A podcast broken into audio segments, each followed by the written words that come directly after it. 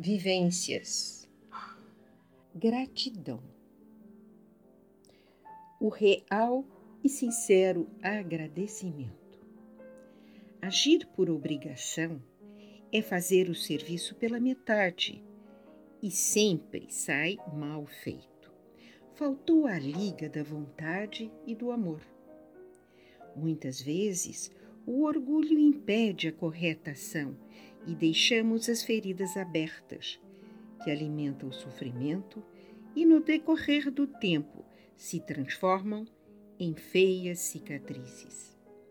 Educação, respeito, honra, atitudes que devem fazer parte do nosso cotidiano para lentamente irmos moldando o nosso interior.